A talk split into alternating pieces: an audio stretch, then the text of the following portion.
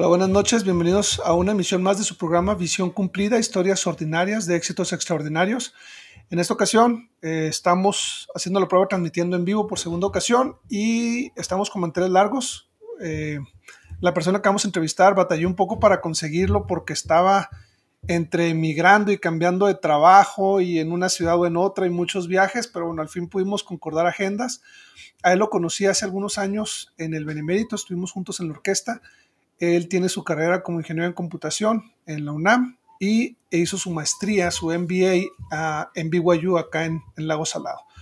Hace poco tiempo eh, se vino a vivir por estos rumbos y es para mí un gran honor presentar a mi querido amigo Miguel Romero. ¿Qué onda, Mike?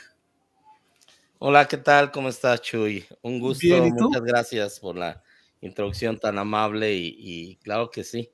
¿Cómo no? ¿Cómo, cómo olvidar aquellos tiempos de la, del de Benemérito, de la orquesta? Acaba de pasar apenas el aniversario del Benemérito y yo creo que a todos nos dejó marcados de alguna forma.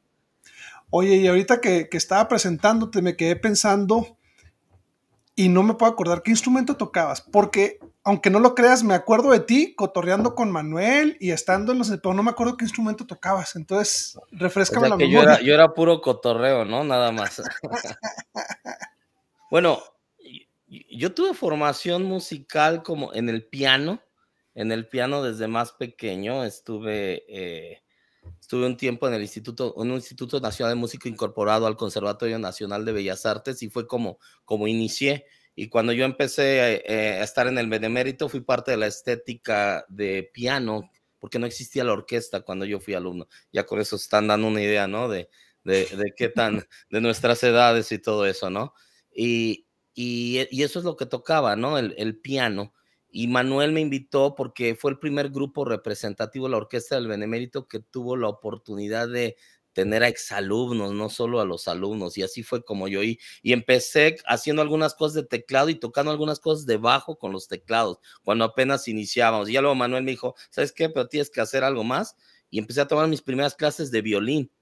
Entonces empecé a tocar violín, segunda cuerda ahí en, en, en la orquesta fue, fue ahí donde aprendí un poquito de, de, de, de violín aparte del piano. Súper bien. Ahora, si to tomabas clases de piano desde pequeño de, de, un sistema escolarizado similar al conservatorio, ese tipo de clases llevan mucho tiempo, son pesadas, pero al final, bueno, te conviertes en alguien muy, muy profesional en el piano. Entonces, creo que toda tu vida has tenido oportunidad de servir gracias a esa experiencia que tuviste en el piano, me imagino que sí, ¿no? Definitivamente, y es una cosa de las que agradezco porque sí me causaba interés de niño.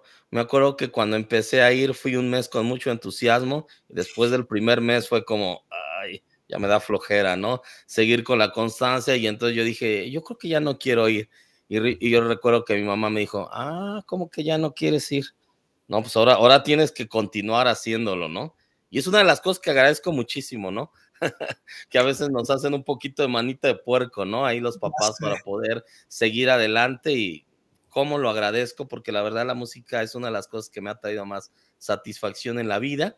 Ya no lo hice a nivel profesional por algunas causas, eh, eh, pero definitivamente es parte de mi vida. Yo no sé qué haría si no existiera la música, ¿no? Y, lo sigue siendo, o sea, cada vez que tienes oportunidad debe pasar algo similar a mí. Cada vez que hay oportunidad estamos en el coro o estamos tocando o acompañando, siempre buscamos cómo ser partícipes de esto. Ahora, Miguel, ahora, ahorita que mencionabas a tu mamá, me gustaría saber un poco cómo era a la familia Romero, de qué antecedentes tienes, de dónde vienes. Déjame platicarte un poco, un poco de mí. Yo soy Romero Juárez y, y yo nunca viví con un papá. Fíjate, yo fui criado por tres mujeres. Yo siempre digo, yo siempre digo que tuve mucha madre. tuve tres madres, tuve tres madres, tuve okay. tres ma madres. Entonces fue criado por mi abuelita, mi tía y mi mamá, las hermanas Juárez, así es como las conocían a ellas. Y, Romero era mi identidad personal. Me acuerdo que inclusive cuando yo posteriormente tuve el deseo de poder eh, servir, servir en una misión, inclusive lo llegué a pensar, este, digo que me pongan Juárez o digo que me pongan Romero, y fue cuando decidí, soy Romero, es mi identidad y es la identidad que vamos a hacer, ¿no? aun cuando yo nunca crecí, no tuve, tuve contacto, conocí muy, muy, muy eh, em, ocasionalmente a mi padre, solo cuando tenía que firmar los, eh, los permisos de pasaporte y cosas así, pero al final entendí que esa era esa parte de mi identidad y por eso es que yo estoy orgulloso del apellido como tal, más allá de, de, si estuve o no estuve la convivencia, pero fui criado por tres maravillosas mujeres. Eh, y así fue, así fue mi vida. ¿Cómo ves? Fíjate, Miguel, que en ocasiones se comenta, y obviamente es bien sabido que la figura del padre es necesaria en el hogar, pero tú eres un vivo ejemplo de que cuando se quieren hacer las cosas bien, se pueden hacer las cosas bien, aunque no haya un papá en casa. Y, yo estoy seguro de que en ocasiones la mano dura que se requiere, pues probablemente tu mamá fungía con esa figura y después tu abuelita debe ser más amorosa y llegaba y no, no, no sé, no, no sé cómo, cómo se distribuían las tres las, las responsabilidades, pero al final te conozco de muchos años, este, conozco tu familia, eres un gran ejemplo para mí y te puedo decir que ojalá que más personas escuchen, aquellas madres solteras que de repente piensan, híjoles, podré educar bien a mi hijo, podré, podré enseñarle adecuadamente, se den cuenta que sí se puede y que puede haber hombres de bien a pesar de que no estuvo la figura paterna ahí en la casa todo el tiempo, ¿no? Fíjate que hay algo muy interesante al respecto que me gustaría comentar. En el sentido estricto de la palabra, podrías decir que venía de un hogar disfuncional o sea, no era un hogar modelo, no era un hogar donde estaba el papá, la mamá y todo eso, ¿no? Nunca lo percibí así. Nunca lo percibí así.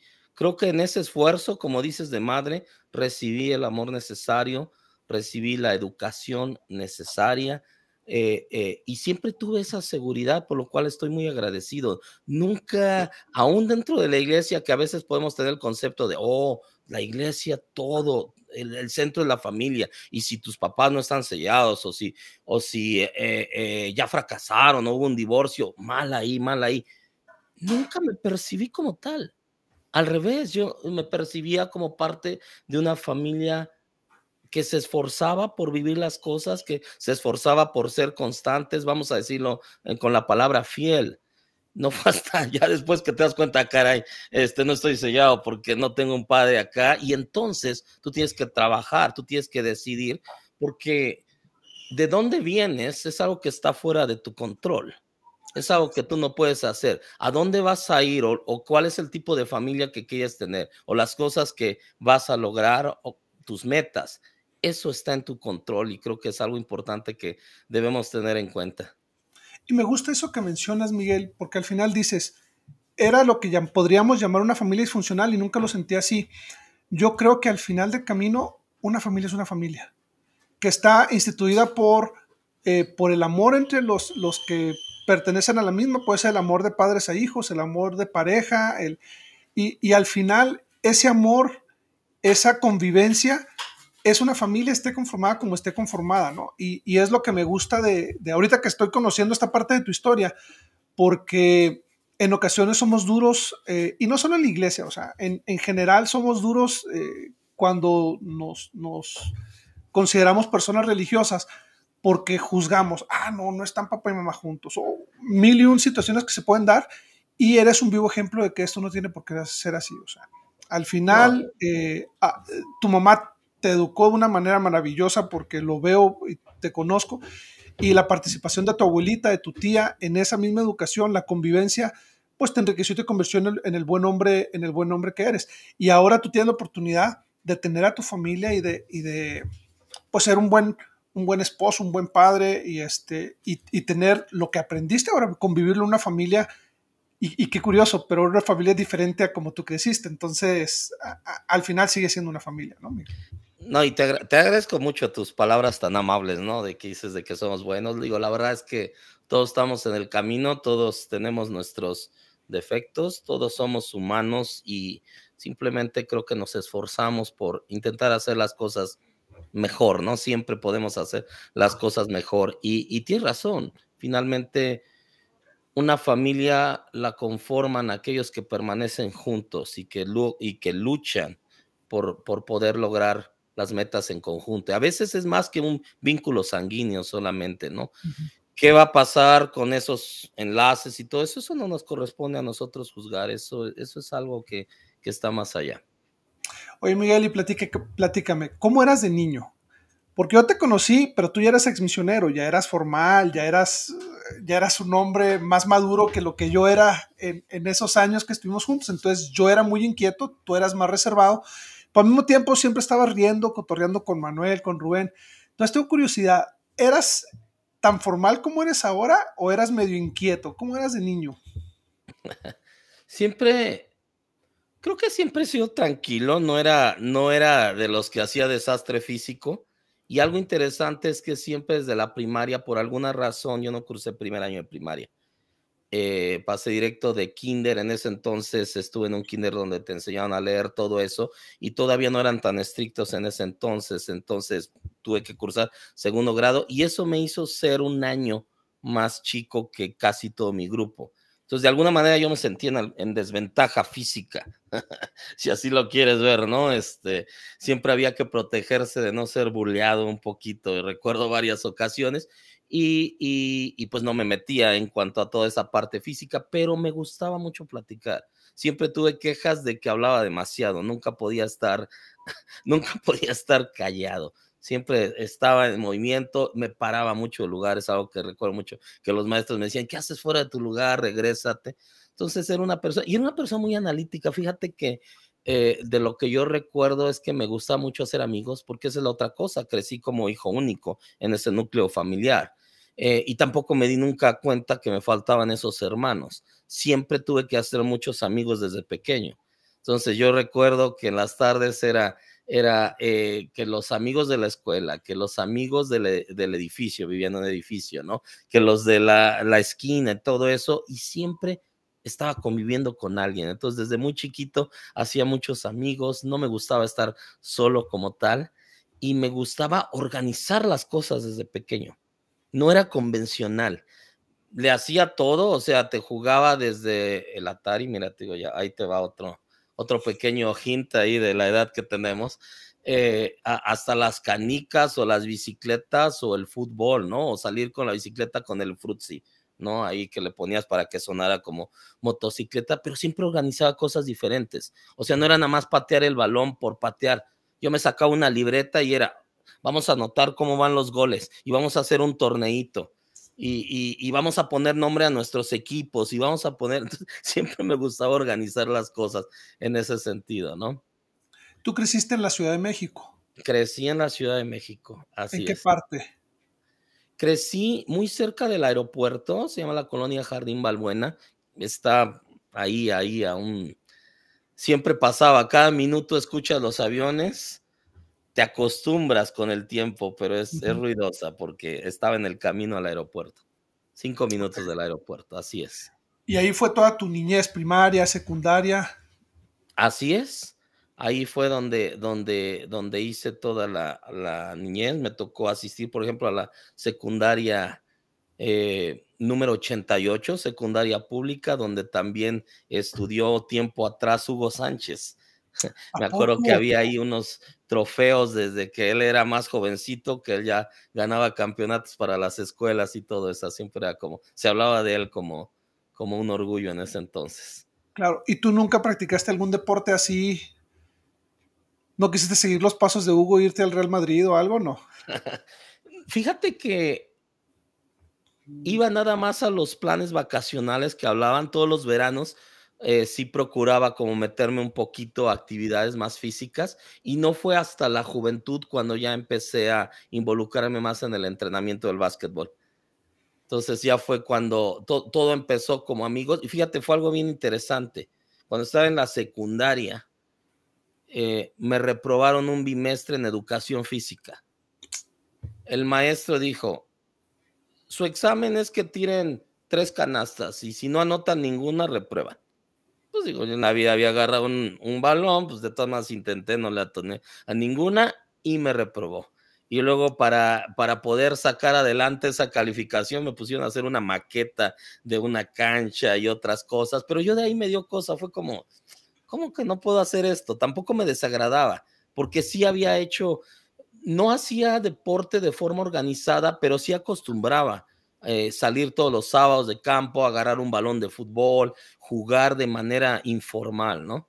Y a partir de ahí fue cuando empecé a agarrarle gusto hasta que decidí entrenar y formar parte de un equipo y durante toda la juventud, eh, eh, pues el básquetbol fue lo que, lo que más me llamó.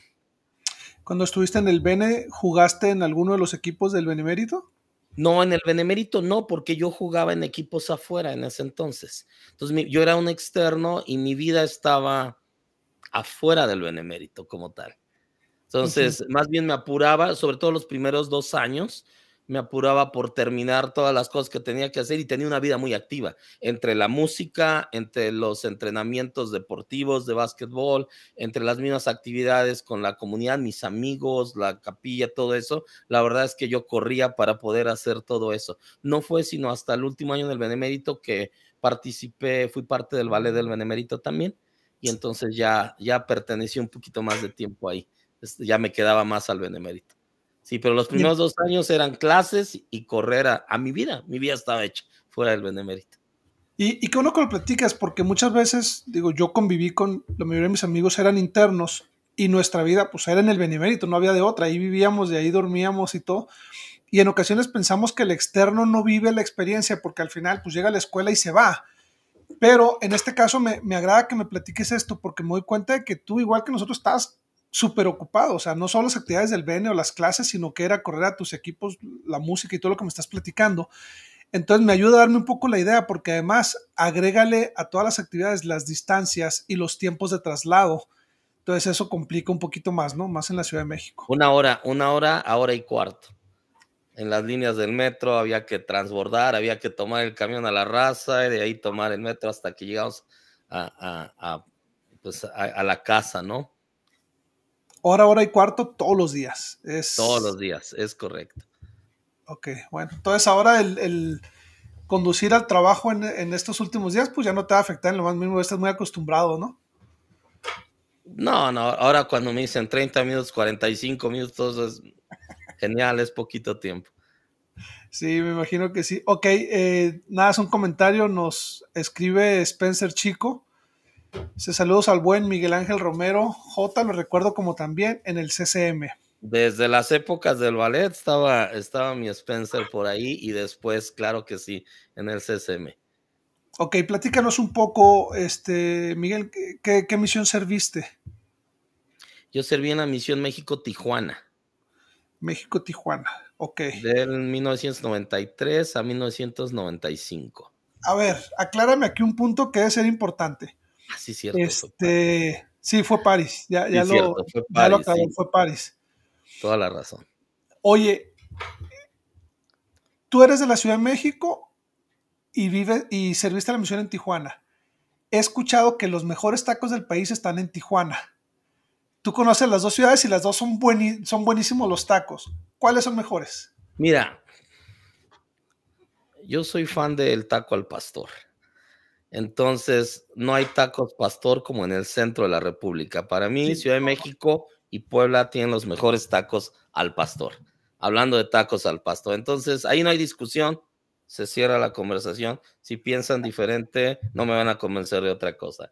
Sin embargo, para los tacos de asada, yo creo que Tijuana se la gana definitivamente al centro del país. Entonces ahí sí son riquísimos toda la variedad que hacen, la forma como los preparan, este, aunque sean los de a peso, que en ese entonces eran de a peso y todo, no, no, muy buenos. Yo los mejores tacos de asada que he comido, y vaya que soy de Chihuahua y que somos piquis para la carne, pero yo creo que son unos que, que proveen Hermosillo. Bueno, Hermosillo, los cortes son, son lo mejor, pero déjame decirte que otra cosa, también los, los taquitos de pescado y de marisco y todo en Tijuana, tampoco entre Tijuana y Sinaloa, yo creo que tenemos lo mejor de ese tipo de taquitos. Sí, se dan buen tiro. Entonces estuviste en Tijuana, que dicho sea de paso, me tiene sorprendido la forma en que creció la iglesia en Tijuana, en la forma en que crecieron el número de estacas, eh, obviamente se ganaron el templo a, a, pulso y creo que la iglesia está muy fuerte, ha salido mucho liderazgo de Tijuana y debe ser gratificante saber que de alguna manera en tu servicio comisionero pues tuviste que tuviste algo que ver en eso, ¿no? Es hermoso, es hermoso saber cómo crece la obra. Yo digo, hay, un lugar donde yo, yo serví que era la rama El Florido. Y era un espacio grandísimo apenas para juntar la pequeña rama. Eh, bueno, ya desde hace años es una estaca completa, ¿no? Eso nos, nos, habla un poquito de, del gran crecimiento, entonces es, es increíble y además yo que he tenido la oportunidad de viajar, sobre todo por trabajo, mucho de vuelta a Tijuana, y que he tenido oportunidad de convivir, la, la, la fuerza que tiene la gente ahí, que todo es, eh, no, es, es increíble. Yo creo que, bueno, yo viví en Juárez muchos años y me encantaba cómo es la gente de Juárez. Y veas gente de, Oaxaca, de Veracruz, y la iglesia se fortalecía mucho con la inmigración de gente que llegaba de otras partes del país. Yo no sé si Tijuana haya un, un fenómeno similar, pero tengo la impresión de que las ciudades fronterizas que jalan trabajo por la industria maquiladora y las empresas que se establecen para exportar ayudan a esa dinámica. La gente eh, se empieza a identificar y, a quitar las barreras de que ah, yo soy de la Ciudad de México, yo soy de Chihuahua. Y ahí al final casi todos son foráneos, o eso pasaba en Juárez, y se crea una dinámica muy bonita. No sé si es igual en Tijuana, pero me quiero, quiero pensar que es, que es muy similar o la mitad de la gente de Tijuana era de Sinaloa originaria. cuando, cuando nosotros estábamos, no, y sí, sí eh, la, dinámica es igual en todas las ciudades fronterizas. Eh, eh, creo que tiene una población flotante siempre de personas que están intentando buscar una nueva oportunidad, a veces intentando cruzar, a veces intentando permanecer ahí por todo este dinamismo de la industria. Eh, siempre va a haber un, un, un, porcentaje de la población flotante así, pero también cada vez está haciendo ya gente más raíz ahí, está permaneciendo, está creciendo y creo que eso es lo que está sucediendo ahí a nivel iglesia también, ¿no? Gente que ya, eh, ya tiene bien arraizado ahí su permanencia y, y, ha crecido en todos los aspectos. Así es. Y ahora, Miguel, ah, bueno, regresas de la misión en Tijuana, entraste ¿Avanzaste algo en la universidad antes de irte o regresaste directo a estudiar? Sí, yo ya había, ah, en ese entonces se iba uno a la misión a los 19 años. Y yo salí de la prepa, todavía tenía 16 años más o menos. Entonces eso me permitió hacer eh, casi la mitad de la carrera, dos años enteros de carrera antes de, antes de irme a la misión. Oye, está bien. ¿Y no tenías riesgo de que no te valieran los estudios o algo? Porque ese es uno de los riesgos que llegaban a pasar Ah, en algunas universidades. No sé cómo era la UNAM. Tuve que darme de baja temporal, eh, pero no era tan complejo. La UNAM tenía un reglamento donde decía, tú tienes para acabar tu carrera 50% más de la duración de tu carrera. Entonces son cinco años, era la carrera, tenías siete años y medio para terminar. Entonces eso daba perfectamente para dejar de estudiar dos años y luego regresar y terminar estudiaste eh, una ingeniería que tiene que ver en el área de la computación, si no me equivoco. Es correcto, sí, sí, sí. ¿Y qué tal? ¿Por qué escogiste esa carrera? Yo creo que me interesaba mucho todas las cosas que tenía que ver con análisis. En ese entonces eh, era lo nuevo, ¿no? Las computadoras, todavía no tenías acceso. Me acuerdo que llegó el primer pequeño laboratorio de computadora al Benemérito cuando estábamos en la prepa y en la secundaria ni existía eso.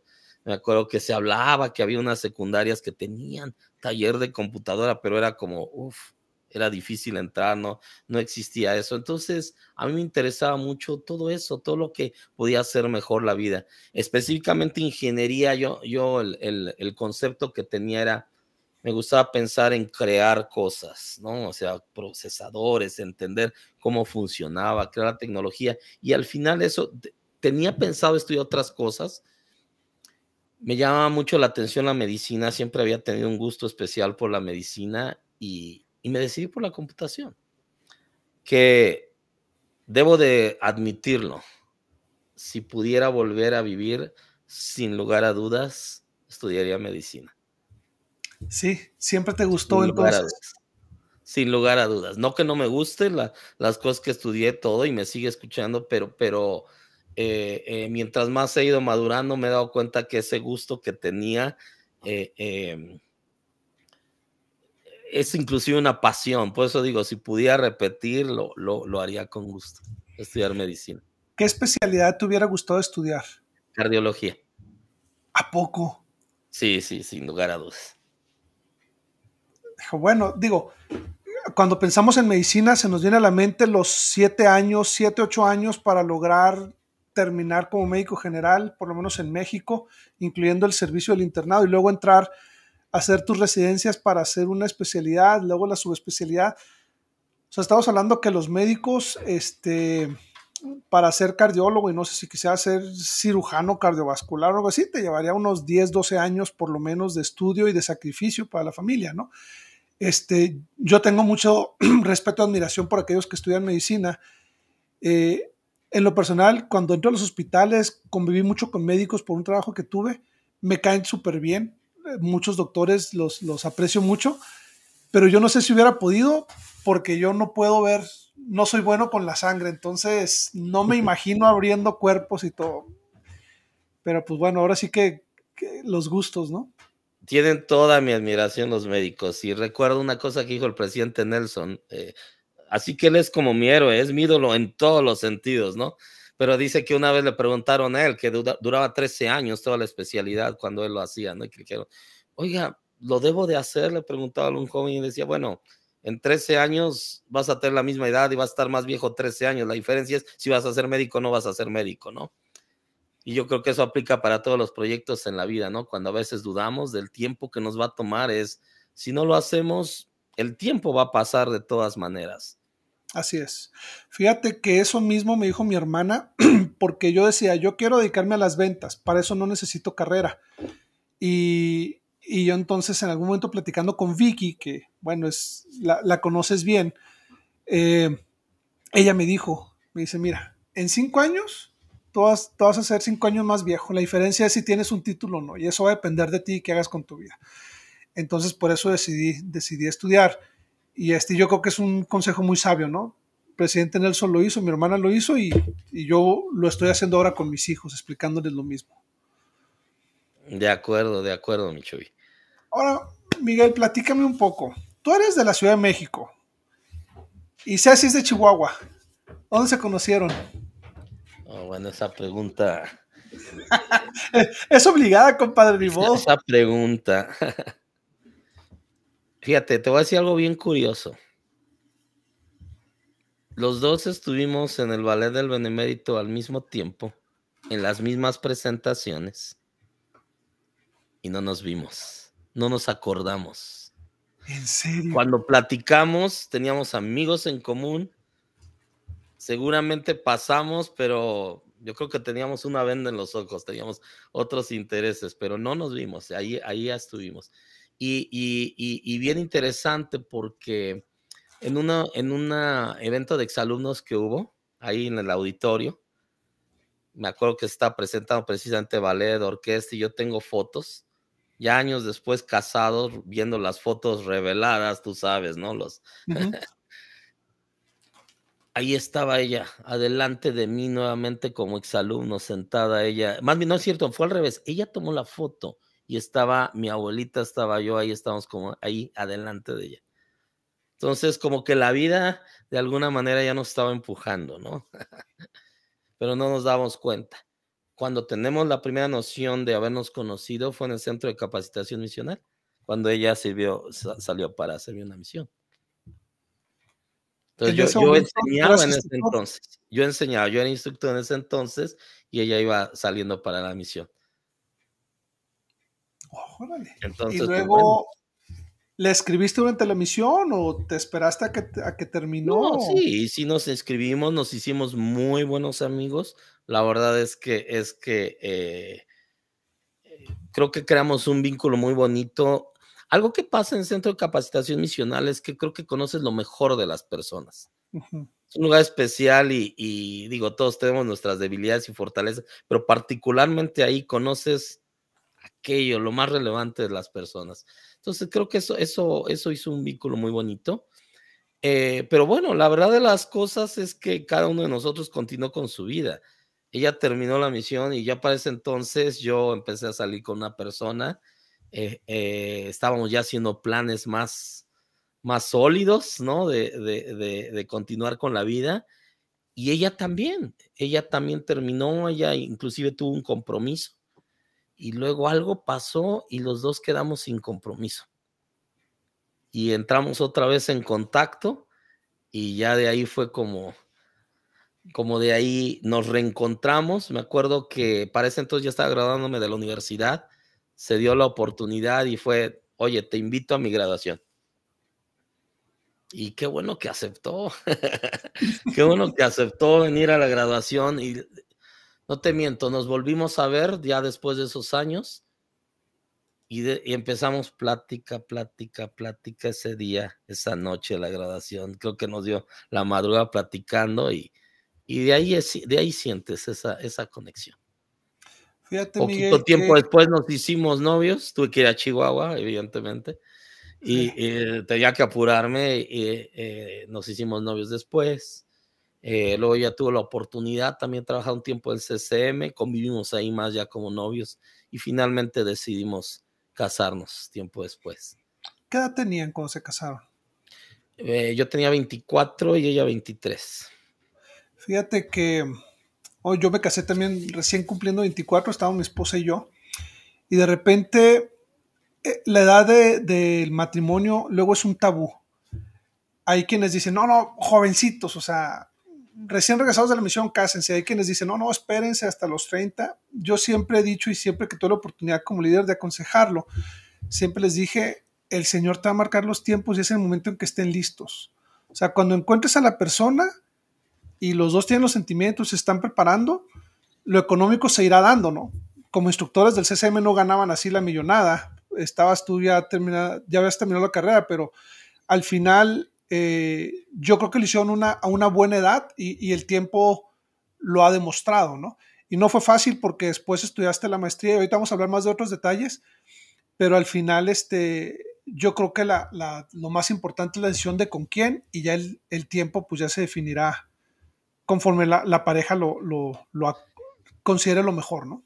Mira, yo coincido mucho contigo y como sabes, yo también tuve la oportunidad de, tener liderazgo durante un tiempo y y yo tenía el mismo consejo, definitivamente no era nada que tenía que ver con el tiempo, contra el tiempo, no, si no son, no son carreras, ¿no?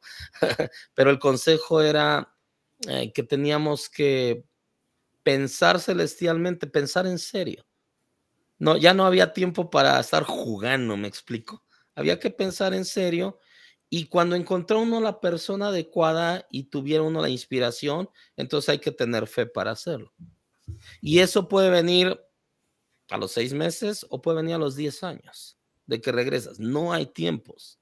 No hay tiempos para eso. Para cada quien los tiempos son diferentes, las circunstancias diferentes. Lo, importante está en el deseo y a veces tampoco está el deseo, porque no quiere decir que todos tenemos ya, ah, podemos tener diferentes metas y está bien hacerlo. Así es. Se van a dar los tiempos en su momento. Por cierto, te manda saludos Juan Carlos López Mora y Carmen García Hernández. Están escribiendo en, vivo. Y te iba a comentar otra cosa. Qué gustazo escuchar de ellos. Eh, te iba a comentar otra cosa.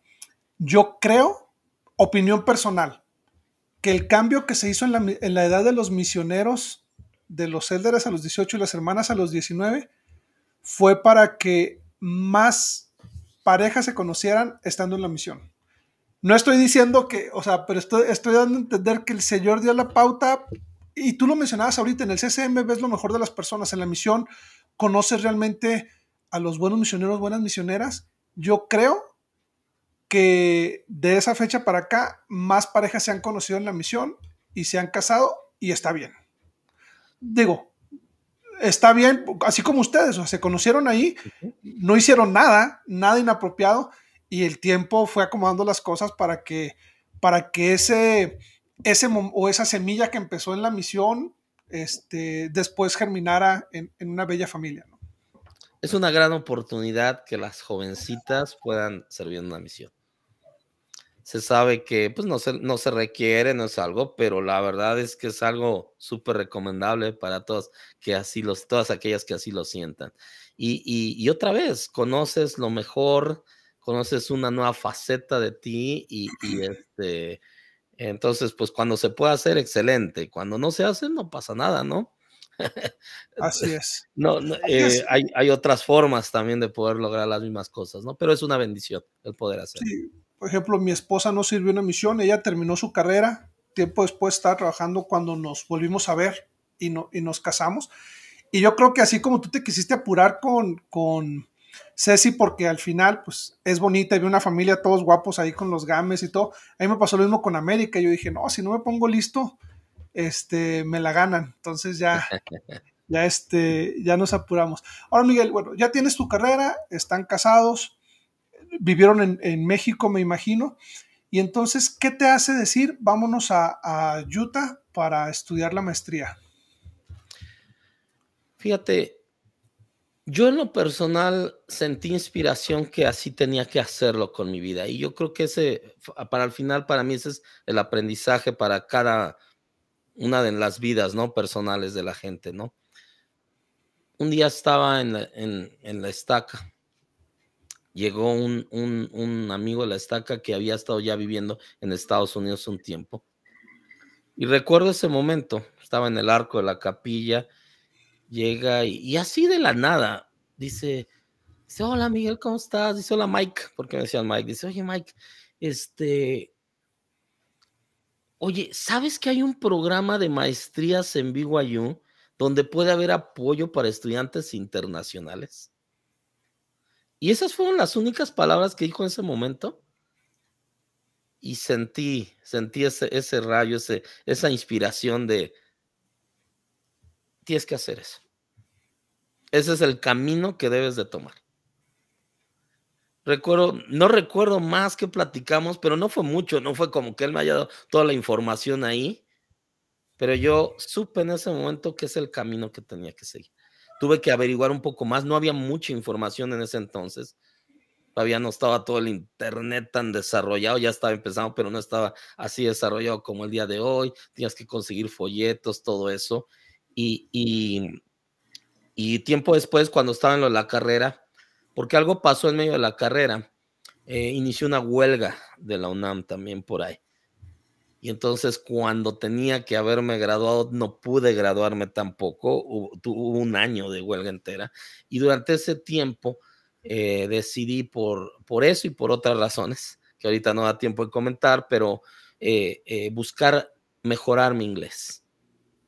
Y entonces busqué, busqué como pude un programa y conseguí un programa de verano para irlo a hacer, nada más de dos meses. Eh, y, fue cuando vine, vine aquí a Utah, empecé a estudiar un poquito. Ya estando aquí físicamente, me enteré ya de que se trataba el programa y lo puse como meta. De hecho, yo había decidido que iba a seguir estudiando ahí. En ese tiempo se dio esto de, de de lo de Ceci, la graduación y que tuve que regresar. Y, e hice un cambio en la meta, porque yo ya tenía la meta de regresarme a Estados Unidos, etcétera. Y, pero decidí casarme. Entonces tuve que hacer un detour. Eso significaba que iba a haber costos extras y ya no podía irme inmediatamente. Entonces hubo, hubo que esperar un tiempo. Se abrieron otro tipo de puertas. Eh, eh, tuve que primero fortalecer mi inglés porque esa fue la otra cosa, me di cuenta que todavía no lo tenía suficiente. Y, y hasta prepararme, pasar los exámenes correspondientes y, y, hasta que se dio la aceptación. Pero entonces eso fue algo que se dio de manera personal. Yo sentí que ese era el camino que, que, que tenía que tomar. Miguel, ¿qué bendiciones sientes tú que han llegado a tu vida a consecuencia de ese momento de inspiración que te hizo venir a estudiar la maestría acá a BYU? Muchísimas, muchísimas. Para empezar, hablando laboralmente, este fue un súper trampolín. Fue un trampolín completamente. Yo ya en ese entonces, como dices, ya estaba vino la graduación de la universidad. Eh, eh, empecé a, mm, salir de CCM, empecé a trabajar un poquito más en cosas de, de mi ámbito, de, con una compañía pequeña, eh, hacíamos eh, eh, pequeños programas, desarrollos de software, diferentes cosas. Luego fui invitado a participar en una, en una empresa de redes en ese entonces que se hacían instalaciones de, lógicas de redes. pero tuve que tomar la decisión, o sigues haciendo la carrera o vas allá. Y lo que me doy cuenta es que pude crecer cuatro o cinco veces más rápido de lo que me habría tomado si no lo hubiera hecho. Además, me abrió una perspectiva tremenda de, de cómo se hacían las cosas en, en otras partes del mundo, porque los compañeros no solo eran americanos, había compañeros eh, eh, de China, ¿no? Había compañeros de cualquier parte del mundo, de Sudáfrica, etcétera. Entonces, todo eso enriqueció mucho mi visión de, de, lo que era el mundo, de lo que era la academia, el otro nivel. Yo había estudiado alguna cosa muy técnica y entonces ahora fue ampliar la cosa administrativa, los negocios. Em, los sistemas de estudio, ¿no? Que habíamos tenido muy diferente del que había tenido en México al que había tenido en Estados Unidos. Y también la iglesia, hablando ya de esa parte organizacionalmente, eh, eh, aprendí eh, que había formas diferentes de hacer las cosas. Y todo eso, repito, no, quiero, no es la única forma de hacerlo. Y conozco gente que ha tomado otras formas, otros caminos y, logran cosas mejores, ¿no? Inclusive. Pero en mi caso personal fue como un, como un atajito, ¿no? Para poder, eh, como un curso intensivo de la vida en muchos aspectos. Y aquí quiero hacer énfasis porque la iglesia nos abre grandes oportunidades y las sabemos aprovechar. Tú subiste a aprovechar esa beca que tiene especial para, para venir a estudiar la maestría Hoy en día la iglesia abre el pathway y da la oportunidad a las personas de que estudien una carrera con validez oficial, eh, con un título de Estados Unidos, que mejoren en su inglés sin importar dónde estemos. O sea, hoy en día ya no es necesario viajar a, Idaho o venir a Utah para estudiar una carrera en inglés, cosa que era necesaria antes. Pero entonces nos va abriendo oportunidades el, fondo perpetuo que, que se da en México también para aquellos que quieren estudiar lo que busca la iglesia es que progresemos y tú eres un ejemplo de eso, de cómo esa educación abre tu panorama, abre tu liderazgo y te da la oportunidad de tener mejores trabajos y eso te da la oportunidad de servir al Señor. Antes de entrar en ese tema, nada, te comento Sergio Neto, eh, Sergio Nieto, eh, dice que fuiste su instructor en el, en el CCM. Ah, Sergio, creo que sí, un saludo. Ok, y ahora entrando un poco en, en, digo, tu vida laboral al final has tenido trabajos en empresas importantes. Eh, quisiera que platiques un poco. Ahorita me decías cómo te, abrió ese panorama y tuviste la oportunidad de regresar a México después de la maestría, que es parte de los requisitos una vez que la estudias con esa beca. Eh, ¿Cómo fue tu vida laboral, Miguel? Eh, ¿qué, tan, ¿Cómo te sentiste en tu desempeño ya estando en México este, con, toda la, con todo el curso intensivo que habías tomado y que me comentabas? Yo agarré la primera oportunidad que tuve para poder regresar y poder cumplir con este compromiso. Y había una compañía, mm, sigue existiendo la compañía, era un pequeño startup telefónico que tenía interés de incursionar en el mercado mexicano y ellos se acercaron para buscar nativos que pudieran tener conocimiento del mercado y que pudieran hacer eh, precisamente validar la idea que ellos tenían. La compañía se llama Alianza, eh, eh, que es una, es, una empresa que está teniendo ahorita un crecimiento increíble aquí en Utah. Eh, muy, muy, exitoso. Y, y finalmente ellos decidieron abrir operaciones en México. Y fue así como con otro compañero que también era mexicano y que también había estudiado la maestría. Nos vinimos los dos y nos nos tocó iniciar el negocio de cero era una startup. Nosotros éramos empleados, pero tuvimos esa, esa, esa gran oportunidad de hacerlo. Entonces, eh, em, a partir de ahí, ahí estuve como tres años y medio. Después eh, tuve que estar, tuve un tiempo de eh, que trabajé para la iglesia y después estuve en, en, en, otras empresas más. Después incursioné al sector de, de Business Process Outsourcing, que actualmente todavía laboro en él donde vendemos proyectos para hacer a las empresas más eficientes, las cosas que no son su core, poderles apoyar con tecnología y poder hacerlos, eh, em, poder hacer que puedan lograr más cosas con los mejores costos en, todo lo relativo a atención a clientes y, ventas y, y todo este tipo de cosas. Pero regresando al punto del startup, fue una gran oportunidad porque pude poner en práctica todo lo que había visto de la teoría, las relaciones, el mercado y aparte cómo iniciarlo en cero. Y, y además empezamos como con dos personas y terminamos como 100 personas, ¿me explico? Dentro de la empresa y, y, pudimos crear carreras también para muchas personas. Yo, yo hoy reflexiono un poquito cuando veo las gentes que participaron en ese proyecto inicial y los veo a todos todavía trabajando en la industria, siendo muy exitosos, con muchas posiciones en diferentes empresas y dices, oye, pudimos ser parte de, este semillero de, nuevas tecnologías que se dio en ese entonces. Creo que fue una gran oportunidad. Oh, y además, digo, Das, si lo ves en, desde una perspectiva diferente, mencionas que al salir ya habían, no sé, cerca de 100 empleados. Estás hablando de cuántas familias se ven beneficiadas con tu trabajo, con tu esfuerzo en esa startup que creció y que, y que pegó y que, y que se consolidó como empresa, estás hablando de 100 familias viviendo de ahí en ese momento y ahorita deben de ser más, ¿no? Este, Miguel, algo importante es mantener el equilibrio en nuestra vida. Tu vida profesional ha sido exitoso porque eras un hombre dedicado, estudioso y todo esto. Y entonces me gustaría entrar un poco en la iglesia. Eh, cuando platicamos, cuando yo venía para acá, tú estabas todavía sirviendo como presidente de Estaca, ya fuiste relevado hace, hace algunos años, este, pero duraste ahí, ahora sí que el periodo completo, nueve, diez años, no sé cuánto tiempo duraste.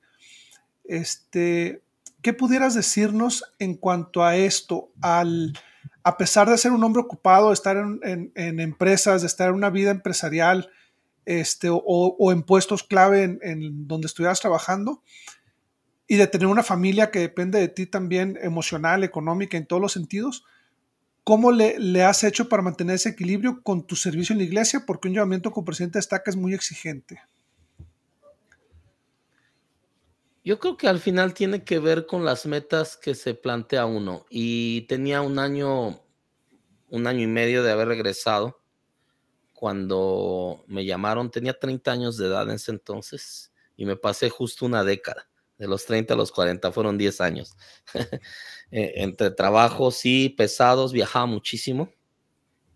En ese entonces eh, tenía mucha responsabilidad y también con la estaca. Recuerdo que eh, las primeras dos semanas después del peso del llamamiento, entonces no podía dormir, literalmente. Decía uno, yo como tan joven, ¿cómo puedo yo ayudar a otras personas, ¿no? ¿Cómo puedo tener este peso de responsabilidad, ¿no? Y entonces te das cuenta que los llamamientos no tienen que ver con quién eres. Tienen que ver con poder ponerse en sintonía con Dios, con lo que el Señor desea. Y entonces, si busca uno esa sintonía, uno se convierte en uno en un instrumento. Pero no es por las habilidades que uno tenga, no tiene que ver nada con eso, tiene que ver más con disposición. Fíjate que yo siempre pensaba, yo siempre deseaba, me gustaría poder lograr este tipo de autosuficiencia, que ya no tuviera que trabajar más y tener ahí la cuenta de banco llena y entonces dedicarme el resto de mi vida a poder servir en estas cosas, ¿no? bueno, sigo esperando ese momento, ¿no? Y te digo algo, probablemente nunca va a llegar ese momento. Hay algo que yo siempre he dicho, la vida es aquello que te sucede mientras esperas que llegue el momento ideal. La vida ocurre día a día, ¿no? El servicio que nosotros brindamos, y, no solo el servicio en la iglesia, el servicio en general que damos a la sociedad, no debe de esperarse a dar solo cuando estás en una posición ventajosa, vamos a decir, ¿no? En la vida, sino que la vida nos da diariamente oportunidades de poder hacer el bien mientras caminas mientras libras tus propias batallas, porque a veces el servicio no implica grandes esfuerzos, a veces simplemente son gestos sencillos, inclusive es el poder ser amable. Yo siempre he dicho que el servicio y la amabilidad son, son primos hermanos. no son, son, son, parientes cercanos, ¿no? De hecho, ambos, tanto el servicio como el ser amable con las personas, provienen del mismo origen para mí. ¿Y cuál es ese origen? El entendimiento de que tenemos un origen divino, una naturaleza divina y tenemos todos una naturaleza como seres humanos. A veces con un solo gesto, con una palabra, con una atención, haces que la vida de las personas sea más sencilla. Entonces, sí, sí tuve la oportunidad de, em, tener una, una responsabilidad la iglesia donde tenías que servir, vamos a decir mucho, pero la verdad es que no necesitamos un llamamiento para poder servir. Entonces, si tú tienes esa determinación, cuando llegan diferentes responsabilidades, lo único que haces es aplicarla al llamamiento específico que te piden, pero no importa, no importa cuál sea. Otra cosa más, tú me preguntabas de balance. Eh, cuando me llamaron como presidente, eh, Elder Scott, él, fue quien me llamó, el de Richard G. Scott, eh, nos habló del balance. Y él decía, es mentira que uno puede tener balance en todas las cosas todo el tiempo. Porque a veces pensamos que vamos a poder jugar con todo y que va a ser perfecto y tiempo para la familia y tiempo para el trabajo. Dice, no es cierto. Y él, él daba un ejemplo, dice, es como un avión. El avión para ir atravesando las tormentas o todo, obviamente va equilibrando y las alas van hacia un lado y van hacia el otro, ¿no? Hay un balanceo. Entonces el equilibrio es saber cuándo poner los tiempos específicos para lo que se necesita en ese momento. Y hay momentos en la vida donde necesitas ponerle un poquito más de fuerza a tu trabajo. Y hay veces que tienes que ponerle un poquito más de atención a la familia. Y hay veces que tienes que ponerle más atención a tu desarrollo académico o a otras cosas, ¿me explico? Entonces, más bien, el balance viene de eso. No, no viene tanto de, tener que hacer todo al, mismo tiempo, ¿no? Ahorita que mencionabas la familia, Miguel, bueno, tu hija terminó la misión hace poco. No, no sé cómo tocar este tema porque probablemente ha sido el momento más difícil que han tenido que vivir Ceci y tú. Me gustaría que platiques un poco de tus hijos y del, del desafío tan fuerte que acaban de vivir hace pocos años y qué enseñanzas te deja esto que, que, viviste. Me imagino que quieres escuchar un poquito de Kendra. Digo, tengo cinco hijos, tenemos cinco hijos, es y yo. Audrey es la mayor, Lexi es la menor y en medio, ¿no? Eh, Kendra era nuestra tercera, eh, nuestra tercera hija. Ella nació en el 2010. Eh, eh, y recuerdo perfectamente la fecha, 12 de abril del 2019. Ella, había, ella practicaba deporte, le gustaba jugar fútbol, sufrió un golpe. Em, en, ese, en ese golpe se le hinchó la pierna, no se dio después de una semana la hinchazón. Finalmente la doctora dijo: Vamos a hacer unas radiografías. Y ese día, ese 12 de abril, en la radiografía era evidente que había una lesión de otro tipo. Y fue cuando nos dijeron, esto es cáncer. Tenía un sarcoma, un, tumor de hueso, ¿no? Que desafortunadamente para cuando lo pescamos ya era metastásico, ya había lesiones también en el pulmón.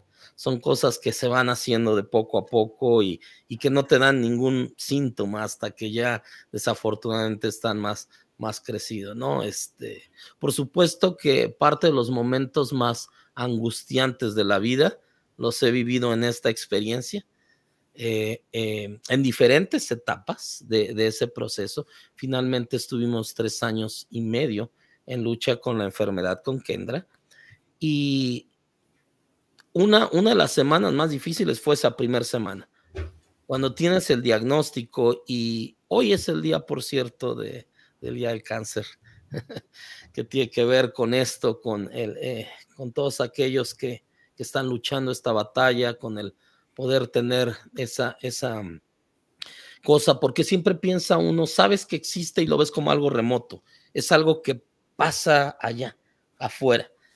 Y, y a veces no te imaginas que es algo que te puede golpear directamente en la puerta a ti cuando nos dicen los doctores, pues mira, esta es una afección que se da una entre un millón y medio más o menos de personas, de niños, dices, me tocó a mí. Parece que tenía nombre y apellido para nosotros, me explico. Y, y obviamente tienes que asimilar lo que estás viviendo. Obviamente tu cabeza empieza a pensar todo lo que puede pasar. Me acuerdo que los primeros días una, una, mi mayor preocupación era cómo la voy a atender, dónde la voy a atender, qué es lo que va a suceder. Y de esos primeros días de angustia, yo creo que habían pasado unos cuatro o cinco días. Un día me encontraba yo orando, pidiendo fortaleza, entender las cosas. Y me vino un pensamiento, casi una voz, casi lo podía escuchar porque tenía una claridad, que me decía, ella también es mi hija. Y si yo quiero darle salvación a mi hija, ¿a ti qué? Me penetró tan profundamente este mensaje, este sentimiento, y supe que así era. Dije, yo siento toda la responsabilidad como padre terrenal de querer hacer por ella, pero también somos hermanos y todos somos hijos de otro Padre. Y hay alguien que conoce mejor que yo lo que es para ella. Ese día se fue toda la angustia, se fue todo el dolor. Fui lleno de una tranquilidad, calma y paz de que tenía que dejar todo en manos de Dios. Evidentemente yo tenía que hacer mi parte aquí terrenal y como padre buscar todos los medios necesarios por hacerlo. Pero supe que estarían bien las cosas de alguna manera. Ahora no te quiero decir que ya con eso permanecí los siguientes tres años y todo bien, porque son subidas y bajadas. La, la prueba permanece, pero a lo largo de este camino, y, no es solo este camino que vimos con la hija, en, sí así es la vida, ¿no? Eh, tenemos diferentes experiencias que nos hacen reflexionar y afianzar lo que creemos. Una de las cosas que más he podido aprender durante este tiempo es el verdadero significado de la fe. Es una cosa tan sencilla, Chuy, hablamos de ella siempre y decimos la fe, lo que no se ve, lo que se espera. decimos tantas cosas, pero a veces creo que no lo entendía yo cabalmente. ¿Qué significa la fe? Esta experiencia de la vida nos ha llevado y me ha llevado en algunos momentos a poder ejercer la fe verdaderamente. Y una de las cosas que he aprendido es que el ejercicio de la fe es una decisión personal. Porque todos vamos a tener un momento en la vida donde tenemos que vivir por la fe y donde no vamos a tener las respuestas inmediatas de lo que buscamos.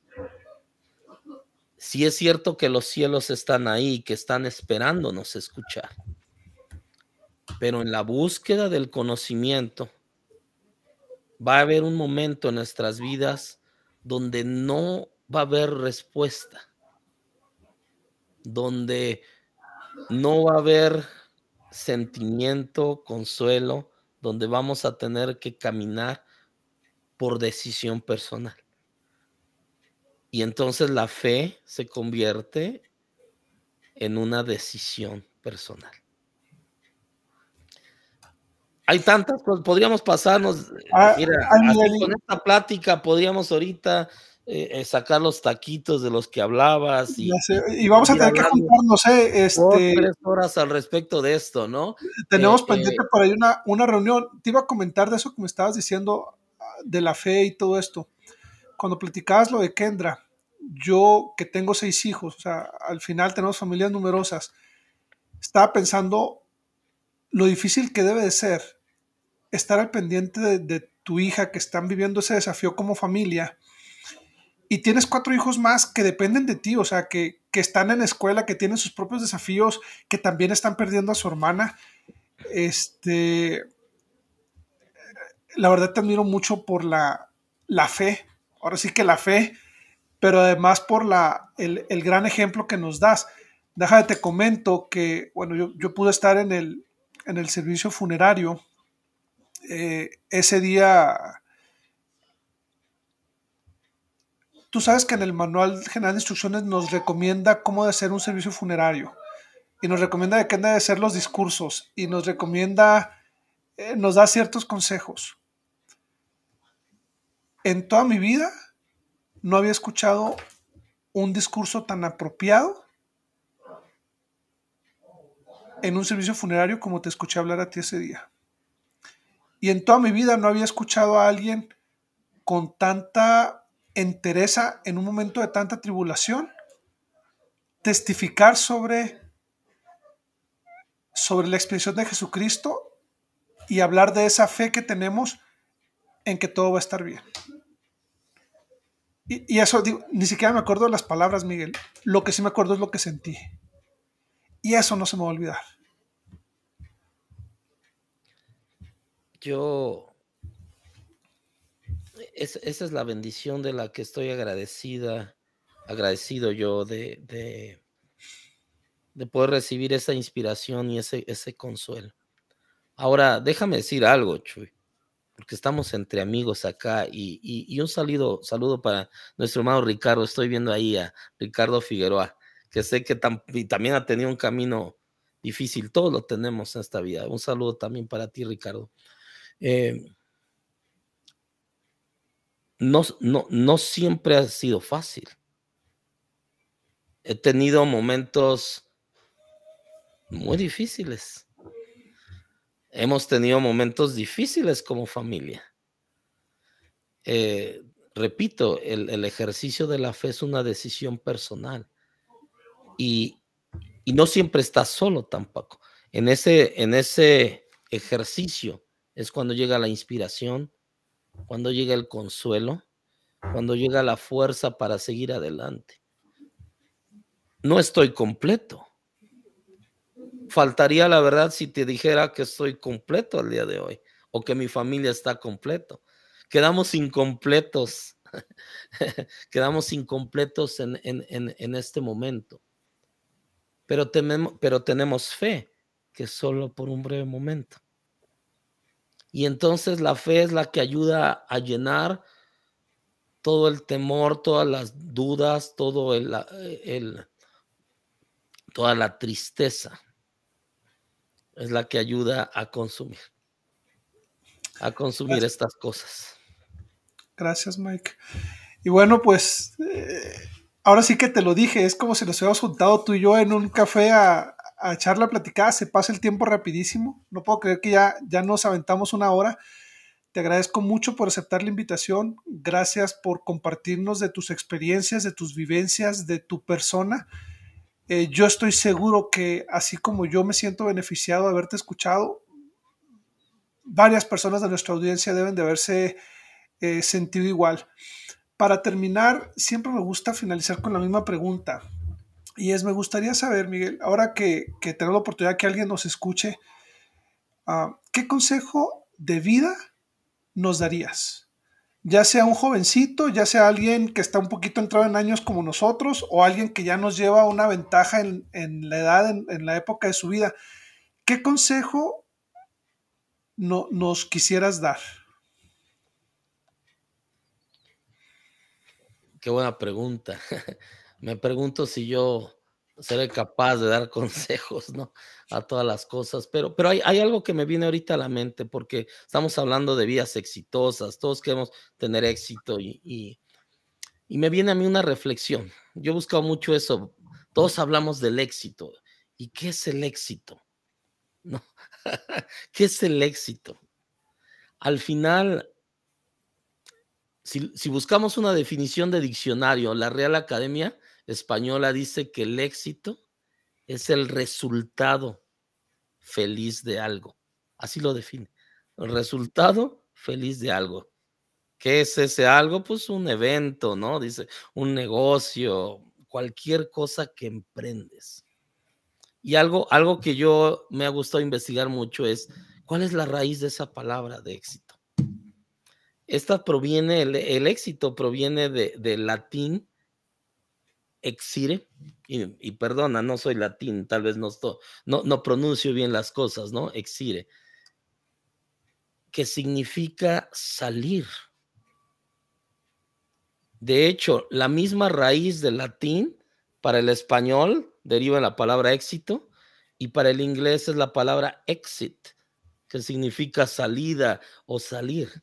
Entonces, significa un resultado, una conclusión, un desenlace.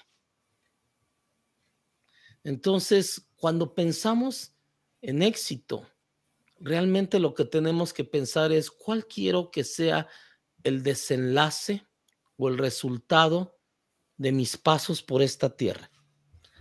Porque algo que he aprendido es que no tenemos garantizado el tiempo que estamos. Podemos estar 10 años, 12 años, como mi hija Kendra, en esta, en esta vida. Podemos estar 101 años, como mi abuelita, tal vez. Pero ¿cuál queremos que sea el resultado de esa existencia? Y creo que en lugar de preocuparnos por lograr demasiadas cosas, deberíamos de pensar que el desenlace o resultado de nuestra vida sea en que podamos estar satisfechos. Hacer aquellas cosas que nos hagan estar en paz, poder sentirnos con tranquilidad, con gozo, con felicidad. Y felicidad no significa estar sonriendo siempre, o no significa que te pasan puras cosas buenas en la vida, sino significa que a pesar de las circunstancias que vivimos, podemos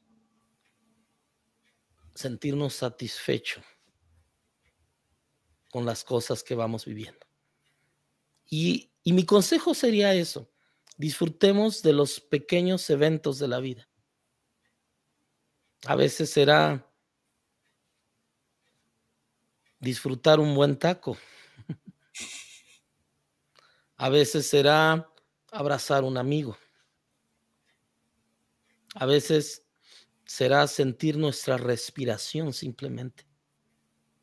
A veces será graduarnos de una escuela, un evento más grande. Pero sean eventos pequeños o grandes, mi consejo es disfruta, disfruta este tiempo, disfruta el camino. No te obsesiones con tener que tener éxito a, la vista de la gente, de las cosas. Piensa el resultado que quieres tener y que el resultado sea que puedes estar en tranquilidad contigo mismo. Muchas gracias, Miguel. Eh, dejas mucho para la reflexión y, estoy completamente de acuerdo contigo. En ocasiones nos enganchamos demasiado en, querer lograr ciertas cosas y al final del camino habrá que disfrutar el, trayecto, como bien lo decías, pues lo importante es al final estar satisfechos con lo que hemos hecho. Y yo no puedo estar más que satisfecho con esta entrevista, Miguel. Eh, te agradezco mucho tu tiempo, tus palabras, tu, ejemplo. Este, sabes que tengo mucha admiración, mucho respeto, mucho cariño por ti, por Ceci. Y este, y pues bueno, queridos amigos, ah, esto fue Visión Cumplida, historias ordinarias de éxitos extraordinarios. Tuvimos el día de hoy el honor de platicar con Miguel Ángel Romero y, él nos ha compartido su vida. Nos vemos por aquí la, la próxima semana. Hasta la próxima. Gracias, Miguel. Gracias a ustedes.